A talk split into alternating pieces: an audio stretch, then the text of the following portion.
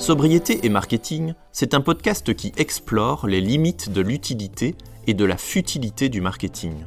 Dans un monde que l'on désire plus sobre, qu'est-ce que c'est le marketing? Est-ce que le marketing est compatible avec un monde dans lequel on doit consommer moins et mieux? Est-ce que le marketing n'est pas opposé aux besoins de sobriété?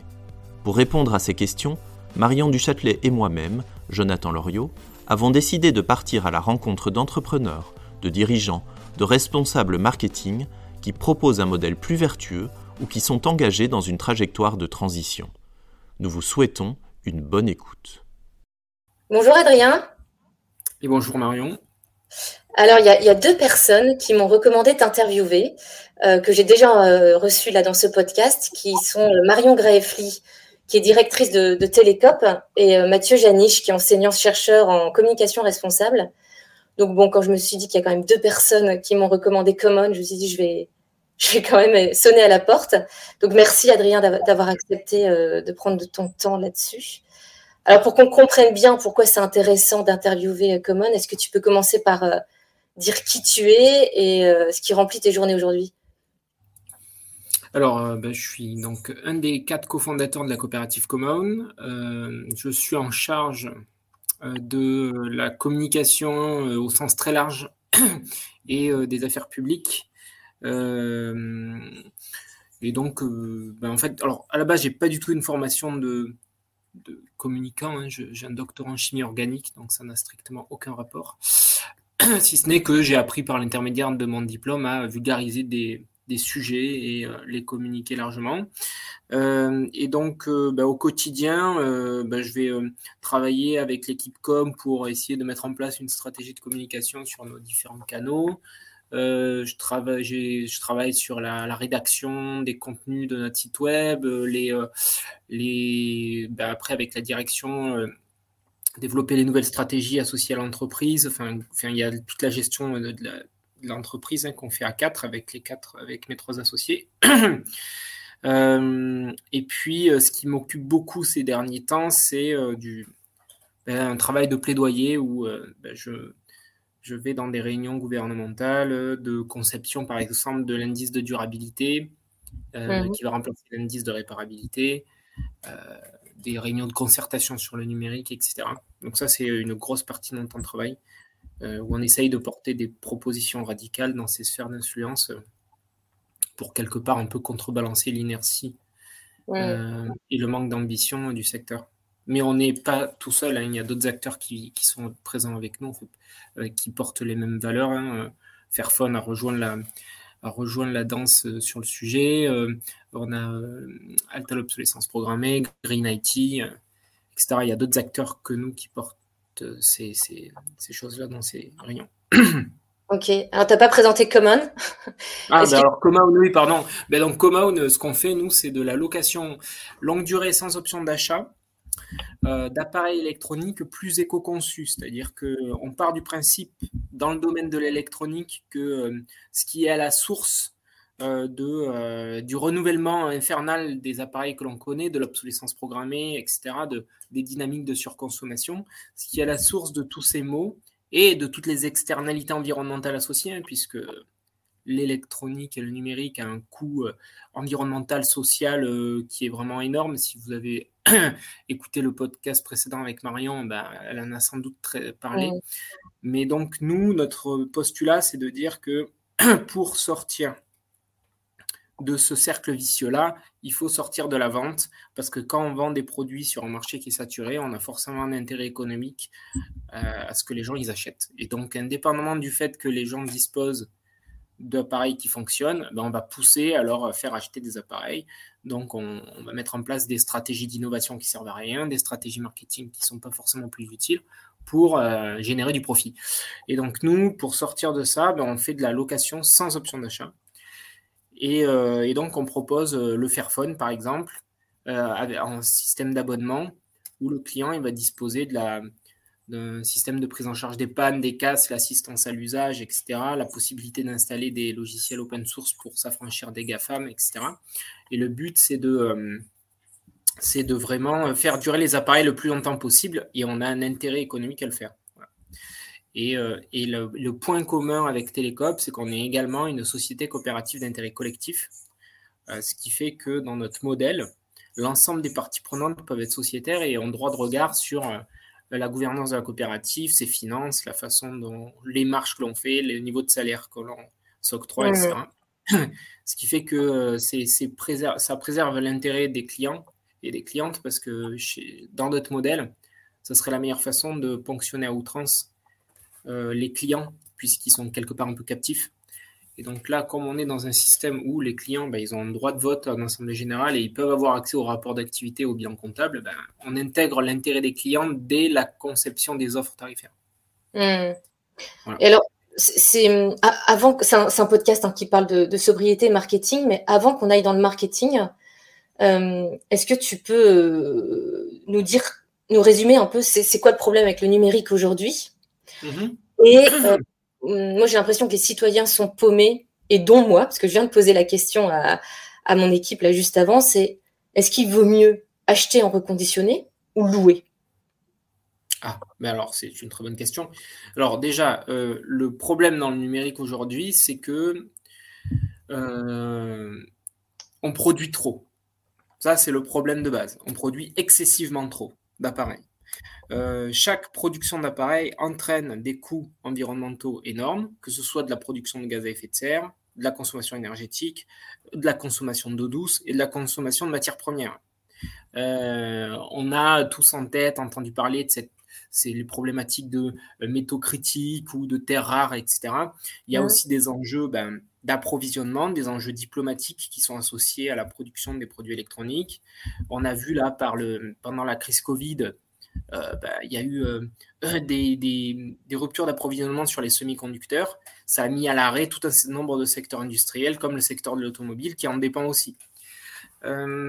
donc, le numérique et l'industrie de l'électronique est une industrie qui n'est pas du tout résiliente et qui n'est pas du tout euh, faite pour encaisser les crises systémiques qui vont advenir d'un point de vue climatique, puisqu'elle est mondialisée et il y a des spécificités territoriales. C'est-à-dire que, par exemple, il y a la Thaïlande, c'est un pays qui est principalement producteur de euh, disques durs.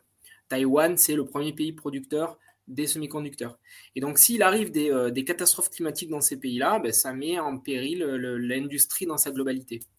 Or, euh, euh, il se trouve que c'est des pays qui sont situés dans des zones qui vont devenir un peu techniques dans les années qui viennent. Donc, c'est une industrie particulièrement polluante qui contribue au dérèglement climatique. C'est une industrie qui a des coûts sociaux et environnementaux catastrophiques parce que ben, sociaux pardon et humains dans le sens où, euh, par exemple, en République démocratique du Congo, euh, il, y a cette, il y a ces mines d'or ou de coltan euh, qui sont exploitées par des milices armées dans lesquelles il y a des enfants qui travaillent. Et c'est une industrie qui est vraiment sur un mode ultra linéaire où à la fin les déchets, des, donc les, les, déchets d'équipements électroniques et électriques font l'objet d'un trafic ce qui fait qu'on a énormément de, produits électroniques qui terminent dans des décharges à ciel ouvert dans des pays en voie de développement, comme par exemple au Ghana, où il y a une énorme décharge où les gens euh, calcinent les ordinateurs en plein air pour essayer de récupérer le cuivre lors du truc, les trucs. Et enfin, on ne sait pas du tout recycler les appareils électroniques aujourd'hui. Donc, euh, c'est un vrai sujet, quoi. C'est-à-dire qu'on n'est pas capable de récupérer l'intégralité de la matière première qui est constitutive des appareils qu'on a en circulation. Et donc ça, c'est très préjudiciable.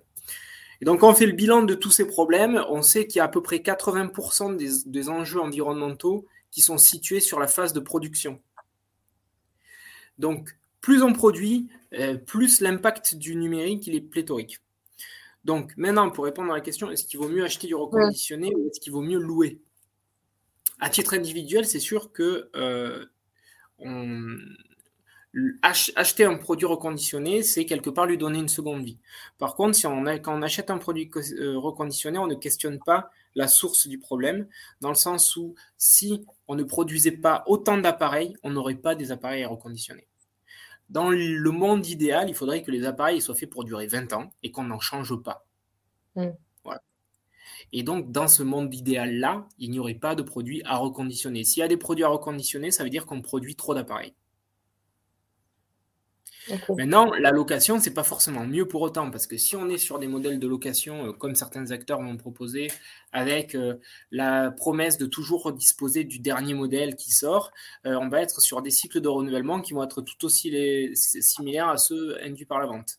Si on est sur des acteurs de la location qui, après un premier cycle de location, vendent les appareils sur le secteur du reconditionné, c'est la même chose. On va être aussi dans ces cercles vicieux-là de renouvellement des flottes. Donc, ça va vraiment dépendre de ce qu'on met derrière le mot location et quels sont les acteurs qui le pratiquent. Donc, en fait, derrière, c'est la durée de vie euh, du, smartphone ou de l'ordinateur qui est important. Donc, j'imagine que toi, dans ton modèle, c'est de la location. Donc, comme tu l'as dit euh, dans l'introduction, location longue durée sans option d'achat. Donc, ça veut dire que tu combles euh, bah, plusieurs trous quelque part. Donc, déjà, on rachète pas à la fin. Et en plus, tu vas pas nous solliciter tous les deux mois en disant tiens, il y a celui-là qui, il y a cet ordinateur-là qui est la version supplémentaire, euh, loue-le. Tout à fait. Enfin, nous, nos offres tarifaires, elles sont construites par exemple pour être dégressives sur 5 ans, mmh. pour inciter les gens à garder le même modèle. Si jamais ils, changent de modèle après la fin de l'engagement qui est de 1 an, ils perdent l'avantage tarifaire que leur confère l'ancienneté. D'accord on est vraiment là pour les accompagner sur le même appareil le plus longtemps possible.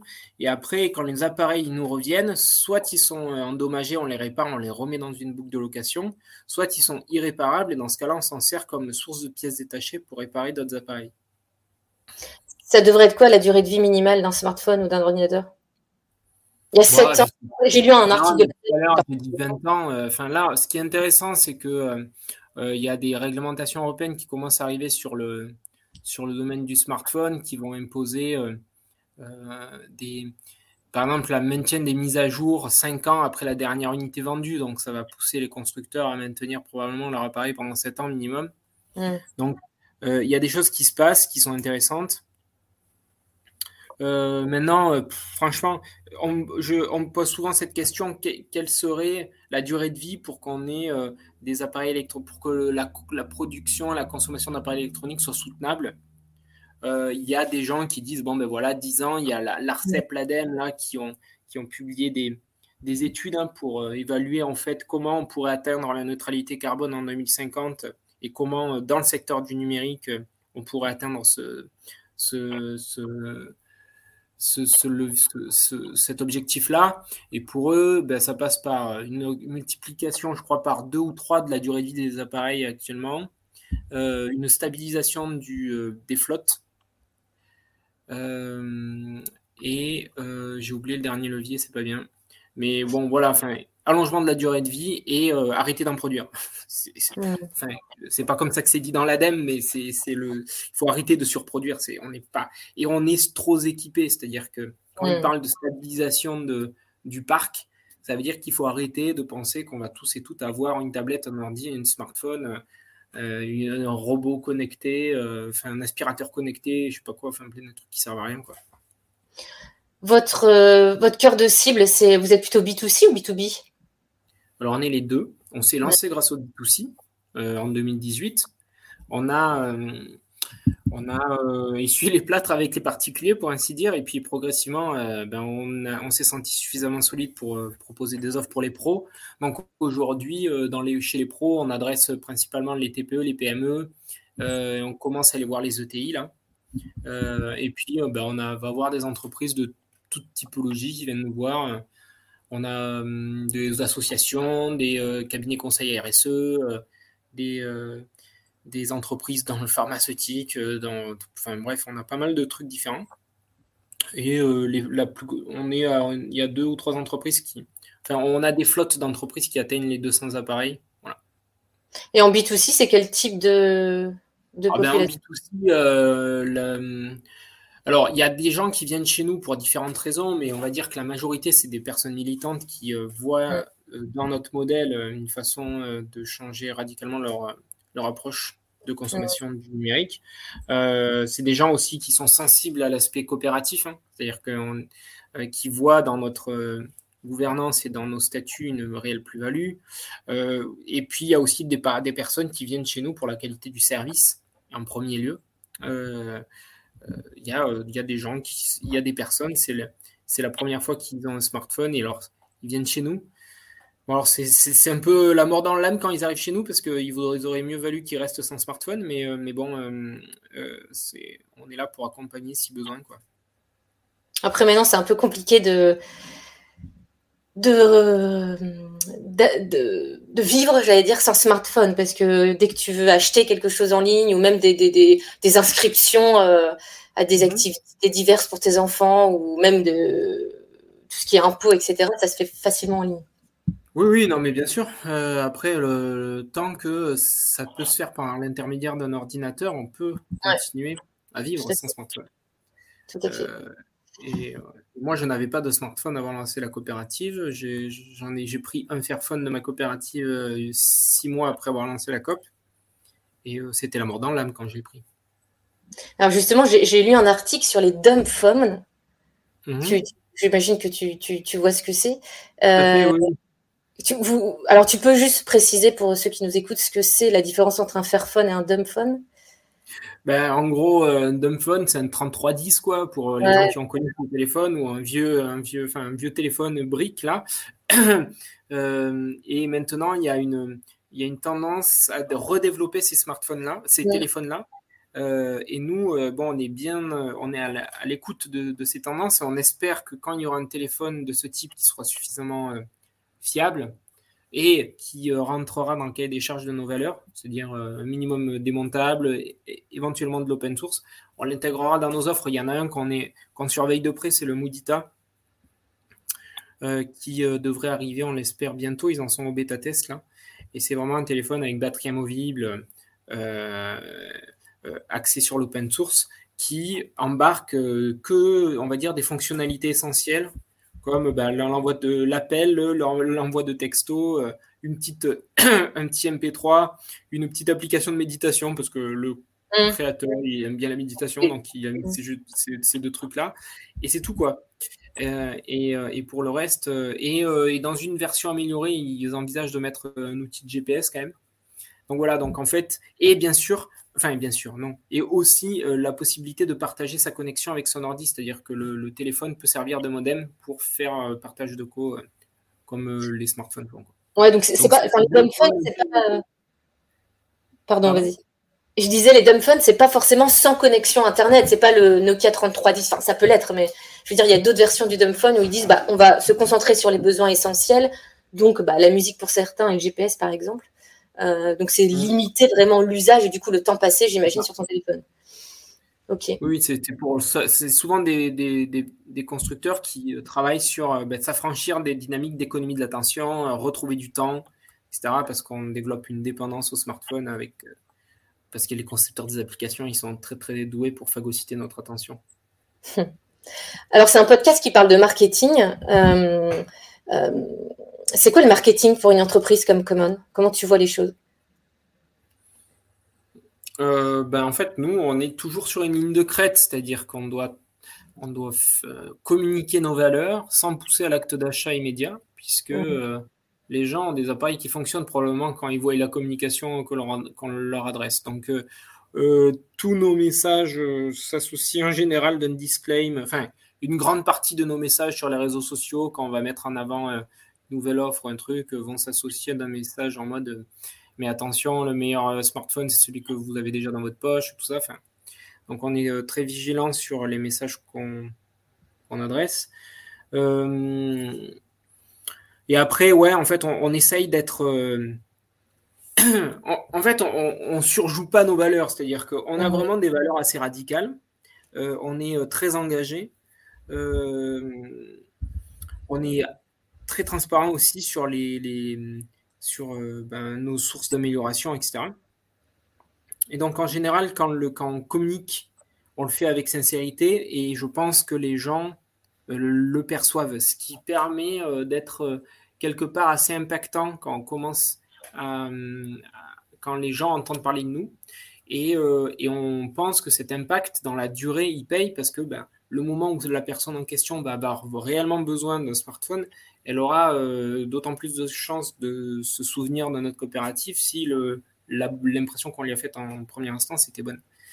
Donc, euh, donc ça, ben, ça va passer par. Euh, on a fait énormément de, au début de salons B2C, d'aller à la rencontre des gens. On, est présent aussi sur les salons pro. Maintenant, on essaye de, on essaye de se focaliser, de focaliser notre effort sur les salons professionnels.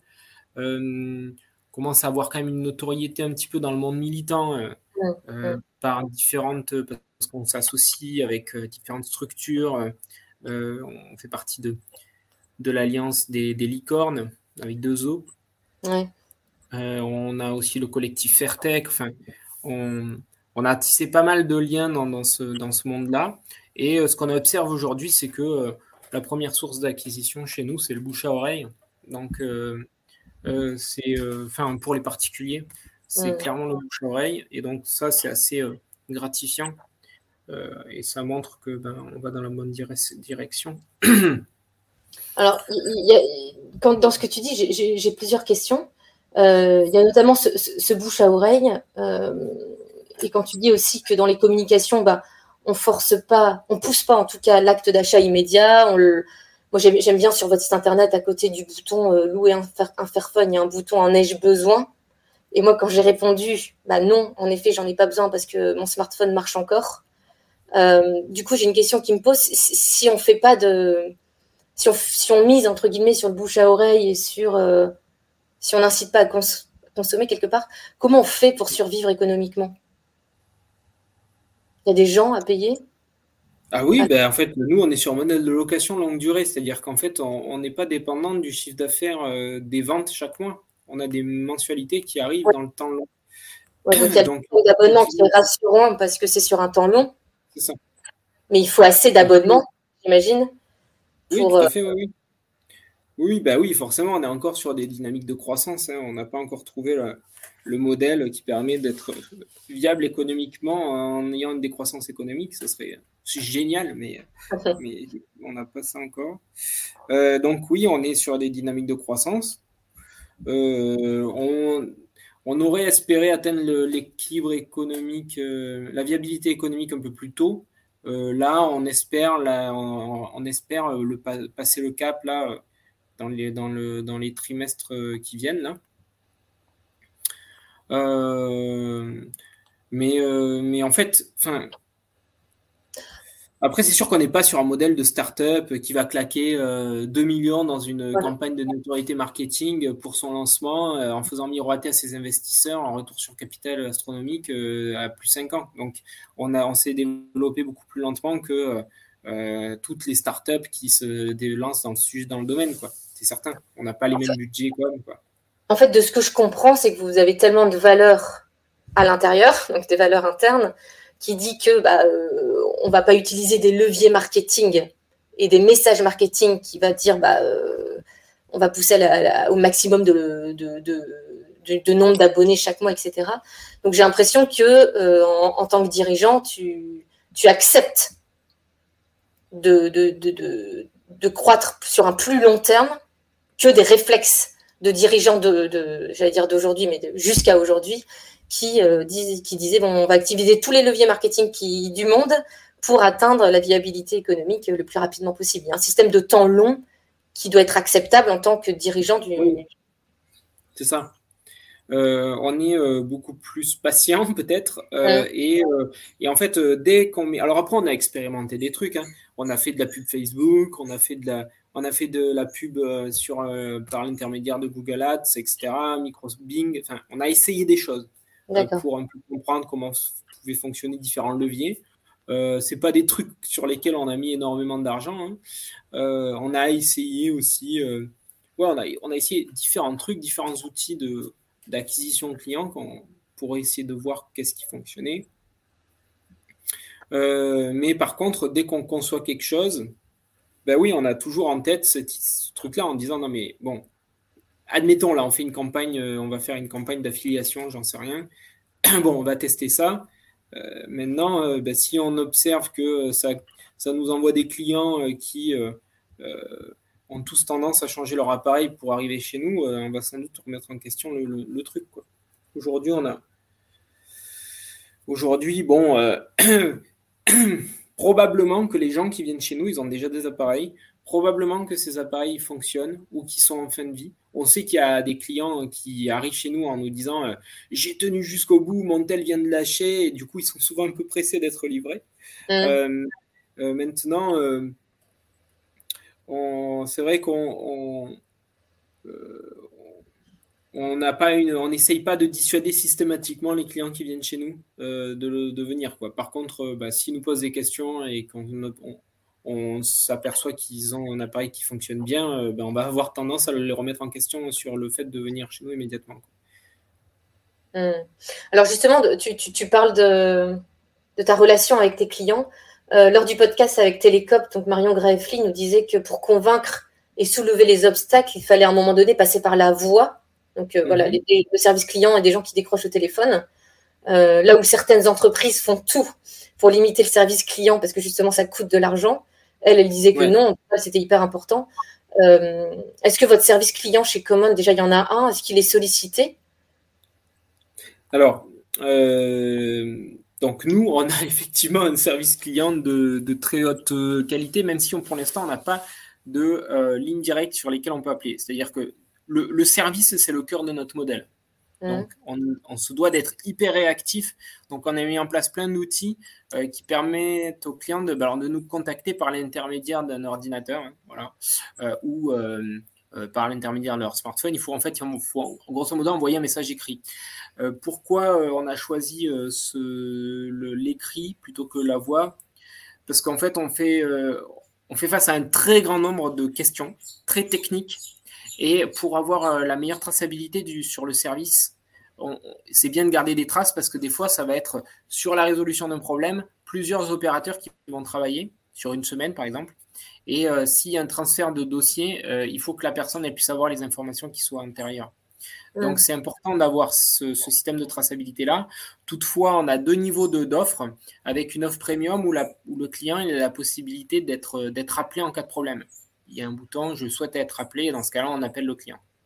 Euh, peut-être que euh, euh, d'ici quelques années, on proposera une ligne directe pour être appelé, mais aujourd'hui, ce n'est pas encore le cas. Par contre, ce qu'on fait, nous, c'est qu'avant l'expédition de l'appareil, on appelle tous les clients systématiquement. c'est un entretien qui dure entre 7 et 15 minutes.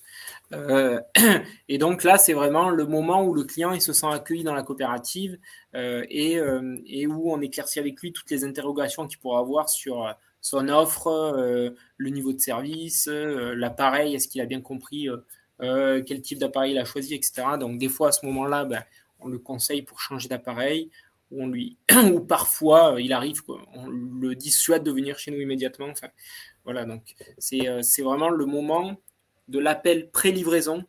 Mm. Euh, il y a ce travail de lien avec la personne. Ok. Euh, on m'a proposé de soutenir Common quand j'ai dit non. Euh, enfin, quand j'ai dit non, quand j'ai vu que j'avais pas besoin de, louer un smartphone, ça renvoie vers de la location et enfin, ça renvoie pardon vers, un système de don. c'est une source de revenus Pardon.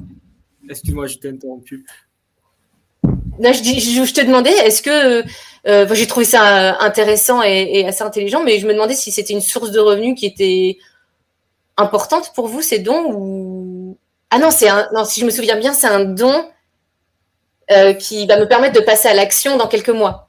Voilà, c'est ça, c'est pas tout à fait un don, oui, c'est un, bon de consommation différé. C'est ça. Donc euh, c'est donc c'est un, un, un, bon d'achat pour plus tard.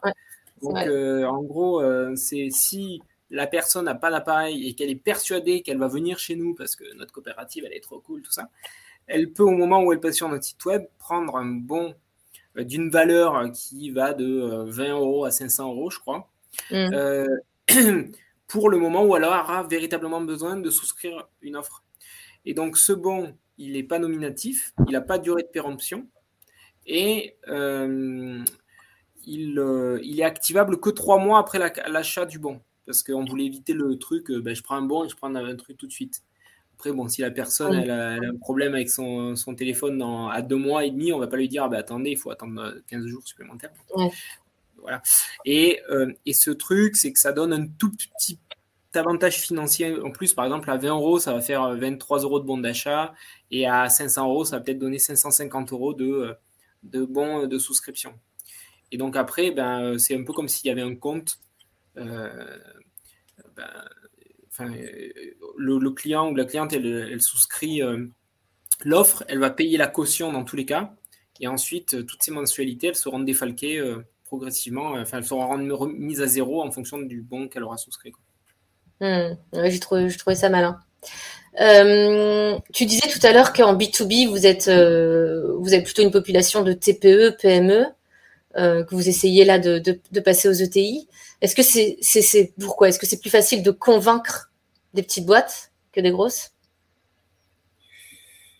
Euh, alors, ben, en fait, les petites boîtes, on n'a limite pas besoin de les convaincre, c'est-à-dire qu'elles viennent directement nous chercher. Enfin, les boîtes, quand je dis les petites, hein, jusqu'à, enfin, je sais pas, 50, 60 salariés.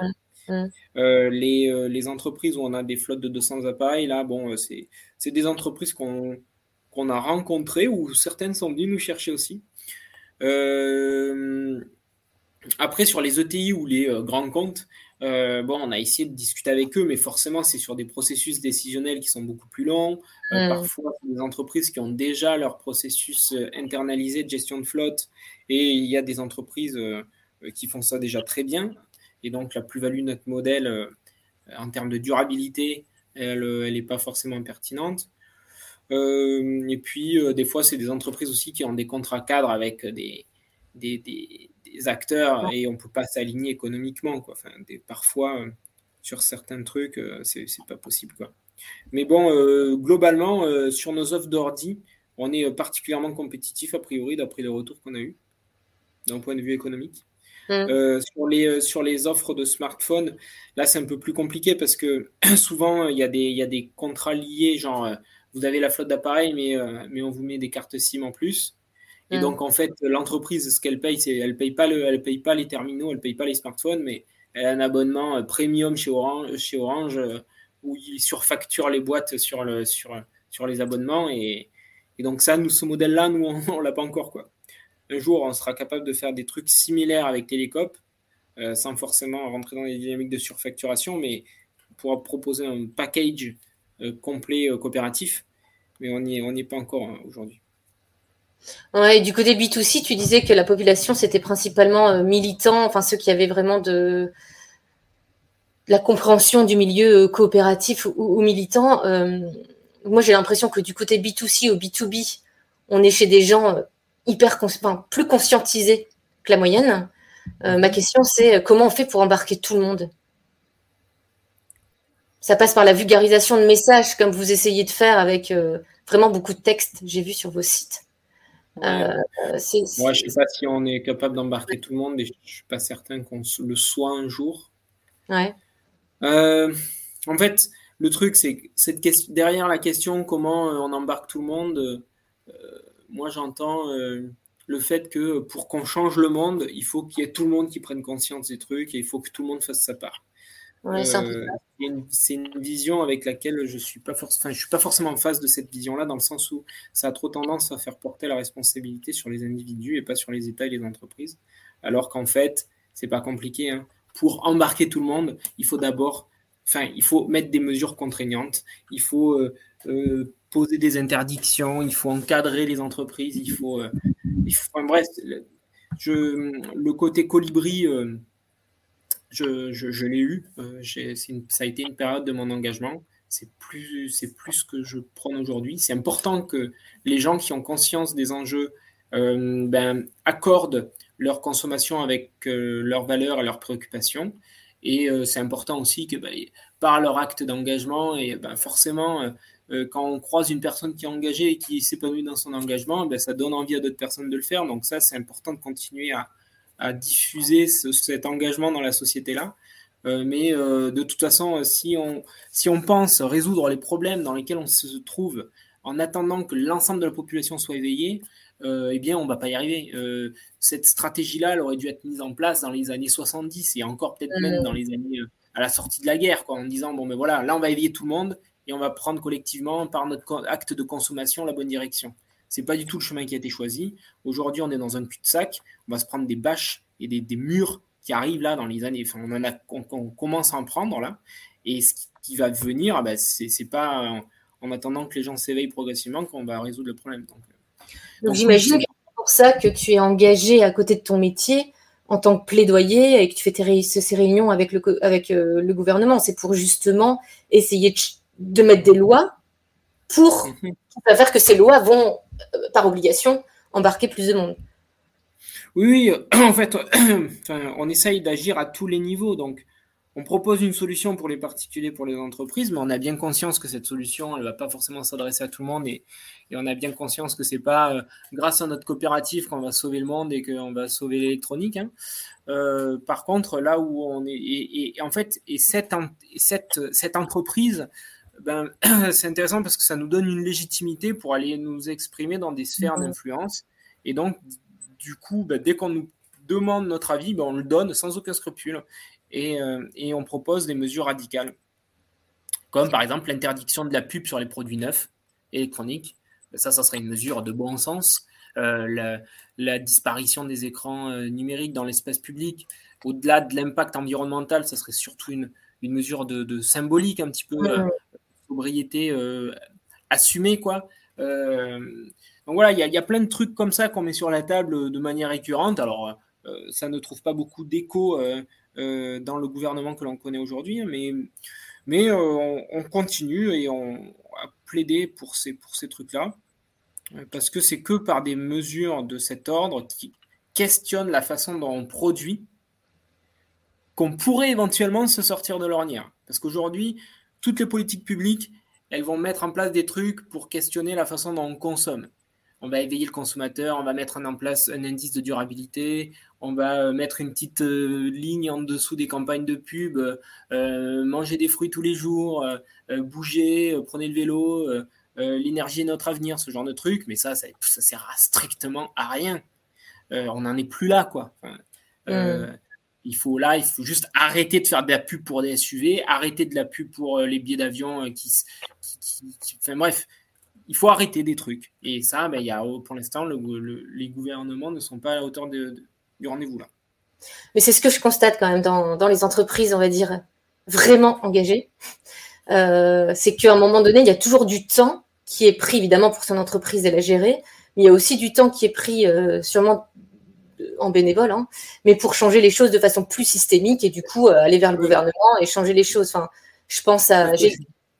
J'ai pas interrogé Loom mais j'ai discuté avec euh, Guillaume Declerc, l'un des fondateurs de, Loom, et eux, voilà, ils ont monté en mode climat, et leur objectif, c'est de faire changer les lois euh, de la fast fashion. Enfin, j'ai quand même l'impression que toutes les entreprises qui sont sur un modèle vertueux, mais vraiment engagées, et je te dirai pourquoi j'insiste sur le vraiment après, eh ben, il y a toujours une partie de leur temps qui est pris pour changer les choses de façon systémique et donc euh, être plus proche du gouvernement là-dessus.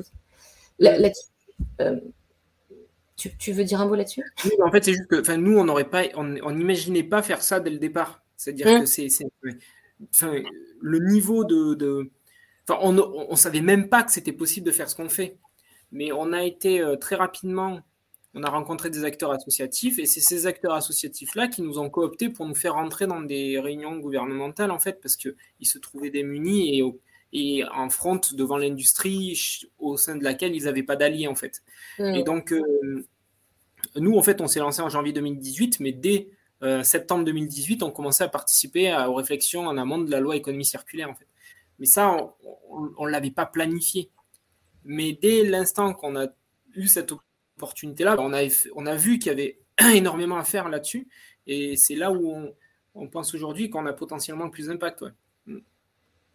Alors, pourquoi... oui, on n'est pas payé pour faire ça. et c'est, on fait ça à, pure perte, euh, parce qu'en face, les, le, chargé des affaires publiques, euh, des, les, chargés d'affaires publiques des GAFAM, bien entendu que ben, eux, euh, ils ont un intérêt économique majeur à être dans ces réunions pour ralentir le plus possible les réglementations, parce que quelque part, ça remet en question leur modèle économique. Donc, eux, ils ont un intérêt économique à être dans ces trucs-là.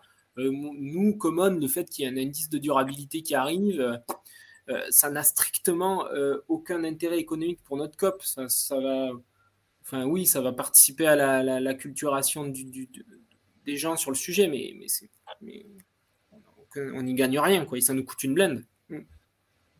Et alors pourquoi j'ai insisté sur le vraiment, c'est parce que j'ai j'ai quand même l'impression que certaines entreprises parfois surfent avec les modèles vertueux, le reconditionné, etc. Mais qui, dans le même temps, bah, on voit, je parle de mon secteur d'activité, hein, on voit plein d'emailing et une fois par semaine et, pousse quand même à la surconsommation d'achats en reconditionné. Donc je me demande si quelque part il n'y a pas du greenwashing derrière.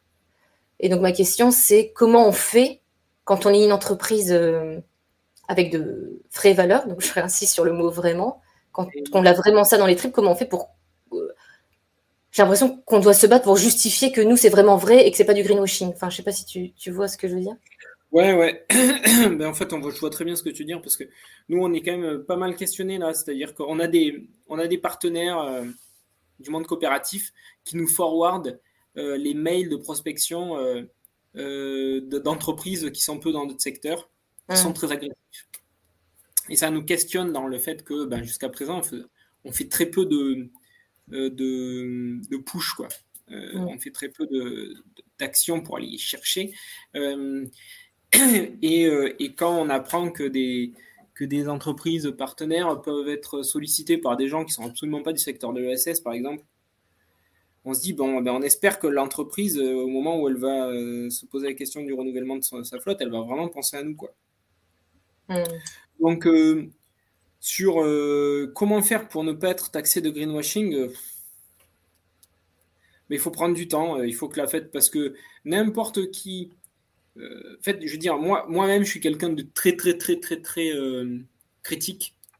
Et, euh, j'ai une propension à, taxer les gens de greenwashing assez importante si je n'ai pas des éléments de preuve suffisants rapidement. Donc, il faut que je puisse, sur un site web, en quelques clics, avoir des preuves d'engagement, de transparence. alors après, ça c'est mon tropisme, hein, mais personnellement, quand j'arrive sur un site, le premier réflexe que j'ai, c'est que je vais euh, chercher à, connaître les statuts juridiques de la boîte. Donc, si la boîte est une SAS classique ou un truc, un machin, bon, déjà, euh, je, sais dans, à quel type d'entreprise je m'adresse. Hum, et puis après, est-ce que l'entreprise a mis en ligne ses statuts, par exemple Est-ce qu'on peut accéder à ses statuts juridiques? Euh, Enfin voilà, donc bon, nous, on essaye de faire preuve le plus possible de transparence. Il y a, tout un ensemble des éléments de preuve quelque part sur notre site, mais ça va demander aux gens de, les lire, ça va demander aux gens d'aller les chercher. Quoi. Donc, euh, euh, ouais, en fait, moi, nous, euh, on, sur, par exemple, là, on a fait une affiche pour nos salons B2C, là. On a mis sur l'affiche garantie sans bullshit ou sans garantie sans greenwashing pour interpeller les gens, justement, pour venir nous poser des questions. Parce que il faut pouvoir échanger avec les personnes pour les convaincre parce que évidemment euh, il y a tellement de tellement de greenwashing actuellement que on pourrait on se fait noyer quoi. Ouais, puis je constate aussi que quand on veut euh, vraiment enfin, faire transparaître ses valeurs, ça passe par des textes plus longs, forcément sur les sites web. Là où on nous dit dans le marketing classique, faut être droit, droit au but, euh, faut faire des textes courts, enfin, tu vois, pour, Venez chez nous et euh, vous allez sauver le monde. Voilà. Voilà. Euh, donc ça, passe par des textes plus longs, du coup sourcés, etc. Mais ça demande aussi aux consommateurs de prendre plus de temps de lire. Enfin, on est vraiment dans, dans un autre délire que la rapidité à tout prix. On peut essayer l'humour aussi, parce que bon là, ça n'avait pas été retenu euh, dans les propositions d'affiches. Là, on a des, des en équipe, mais j'avais imaginé une affiche. découvrez le smartphone neutre en carbone qui plante des arbres et qui est euh, biosourcé quoi. Enfin, voilà. Euh, justement pour, pour vraiment interpeller, dire mais c'est quoi ce, total. Euh, enfin bon bref, second degré ça peut peut-être marcher aussi et c'est peut-être un peu plus direct, mais bon. Est-ce que vous faites votre bilan carbone? On l'a pas encore fait. On l'a pas fait pour. alors on pourrait le faire le bilan carbone, ça serait facile parce que voilà, on pourrait le faire, mais on l'a pas fait ce qu'on aimerait faire, euh, c'est aller plus loin, c'est euh, une analyse euh, de cycle de vie et multicritères. Mais si on se freine dans le fait de l'amorcer, c'est que, en fait, on n'a pas encore, on n'estime pas encore avoir de données assez fiables. Bon, dans les quatre cofondateurs, on a quand même des profils assez scientifiques et on aime bien être un peu solide quand on avance des trucs. Et là, aujourd'hui, on aurait l'impression que sur une ACV multicritère, on, on, serait encore un peu trop doigt mouillé dans le sens où on n'est pas encore arrivé à la fin de l'exploitation de la première flotte d'appareils qu'on a mis en circulation. Euh, et donc, à ce titre, ben, on ne sait pas euh, quelle est la plus-value en termes de durée de vie qu'offre notre modèle versus euh, acheter un Fairphone, par exemple. Même si on commence à avoir un peu des idées. Par contre, le bilan carbone, euh, oui, euh, on pourrait définir le bilan carbone d'une année donnée, mais de fait, notre bilan carbone, il n'aurait de cesse d'augmenter, puisque chaque année, aujourd'hui, on est encore dans une phase de croissance, et donc ben, on va mettre en circulation plus d'appareils d'année en année, donc notre, bilan carbone, il va augmenter dans les années, dans, dans le temps qui vient. Non, mais ce qui pourrait être intéressant, c'est qu'évidemment, ton bilan carbone avec les trois scopes, scope 1, scope 2, scope 3, oui, il risque d'augmenter parce que tu es mm. normalement en croissance. Mais tu as un scope 4, si je ne me trompe pas, qui permet aussi de calculer ce, le, les émissions carbone qui ont été économisées en louant un Fairphone plutôt qu'en achetant, euh, enfin, tu vois, en achetant classiquement. Tu pourrais aussi calculer les émissions carbone. Euh... Ouais, alors, euh, oui. Alors, déjà, si on arrive à faire du, jusqu'au scope 3, ce serait bien. Je, je, ouais. J'avais pas entendu parler de ce scope 4, euh, mais euh, sur les émissions carbone évitées, mm. euh, ouais, je, je, je, sais pas. Mais, mais bon, on, on, va y venir parce que c'est des, des, éléments de preuve ouais. que tout le monde demande, nos investisseurs et tout, mais, mais c'est juste que pour l'instant, en fait, on ouais, on n'a pas, on a, on n'estime pas avoir de données assez fiables. Mm. Ça pourrait rajouter un argument sur le site web. Oui, tout à fait. Euh, Est-ce que tu, tu, tu, as des autres entreprises qui t'inspirent dans leur démarche euh, et que tu aimerais bien voir dans un podcast euh, comme ça, où ils ont plutôt bah, une communication Ouais, sur le marketing, tu as cité Loom, donc je n'aurais pas en tête. Est-ce que. Bah, nous, il y a une boîte euh, qui fait de la location de vélo qu'on avait trouvé assez cool. Alors, est-ce que je ne suis pas allé creuser le plus loin possible pour savoir si c'était du. Euh, enfin, je pense que c'est une entreprise classique, hein, capitaliste et tout, mais c'est. Euh, j'ai oublié leur nom, c'est Swapfit, je crois. Ouais. Ils ont une, une com euh, pour expliquer ce qu'est l'économie de la fonctionnalité et la location leur com elle est vraiment exemplaire en termes de pédagogie sur le sujet quoi. D'accord. Comment tu comment ça s'appelle tu dis? C'est Swapfit je crois. Okay. comment ça s'écrit C'est euh, S W A P F I E. Ok, j'irai voir. Et j'ai une dernière question qui me titille. Euh, toi, tu as l'impression que les boîtes qui, re qui, restent en SAS, en tout cas qui ont un, du coup un modèle de base euh, capitalistique, peuvent pas être sincères dans leur démarche? Je non. C'est-à-dire que je pense que les gens qui travaillent, qui créent des SAS ou qui travaillent dans des SAS, les dirigeants, potentiellement, ils sont sincères. Mmh. Mais euh, c'est pas suffisant dans la mesure où euh, c'est des boîtes qui euh, vont potentiellement se faire racheter. Euh, les gens chez Greenflex, c'était des gens très engagés, très sincères. Euh, mais ben, Total, du jour au lendemain, a décidé de racheter Greenflex. Eh ben, ça a posé un problème. Euh, ouais, mais... Parce que c'est un, un, bras armé du greenwashing de cette entreprise. Mais si les se disent on n'a pas envie d'être acheté, on veut avoir une croissance maîtrisée sur le long terme. Oui, oui, mais euh, ça, ça n'empêche pas tout, quoi. Euh, tu n'es pas, à l'abri d'accidents de vie, tu n'es pas à l'abri de, de, de, ce genre de trucs. Et euh, par ailleurs, tes politiques de rémunération du capital, c'est toi qui les maîtrises. Et il n'y a pas de droit de regard de l'extérieur. Ouais, voilà. Dans une stratégie de sobriété, à un moment donné, il faut vraiment questionner cette notion d'enrichissement euh, capitalistique parce que c'est vraiment là le nerf de la guerre. Quoi. Euh, on, on, est sur un modèle, sur une économie qui exploite les gens, euh, exploite la nature, exploite les ressources pour générer du profit qui s'accumule dans une poignée de personnes ultra riches. Et ce modèle-là de, de de, de, ponction de la richesse, c'est pas un truc qui est viable, c'est pas un truc qui est soutenable. Ça, ça, fait émerger les, ces sources d'inégalité, etc. Donc c'est pas pas du tout soutenable. Euh, donc oui, nous, on, Enfin, moi, je suis profondément anticapitaliste philosophiquement, même si, ben voilà, on, est contraint quand même à, fonctionner dans un, dans un modèle capitaliste. Hein. C'est-à-dire que aujourd'hui, ben, nous, pour favoriser notre développement économique, eh bien, on a recours à des banques, donc on fait des mmh. prêts. Alors, on va voir des banques qui sont proches de nos valeurs, on va voir le crédit coopératif, on va voir la nef, etc. Euh, mais ben, les prêts, c'est, ce n'est ni plus ni moins qu'une façon de rémunérer de l'argent.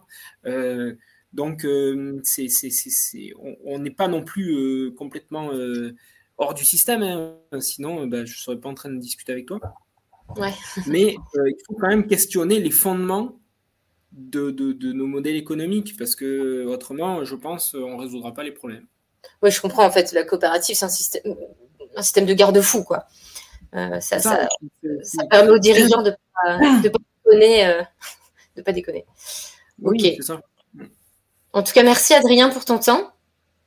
Avec plaisir. Et puis, euh, je te souhaite une bonne journée. À bientôt. Bonne journée. À bientôt. Au revoir.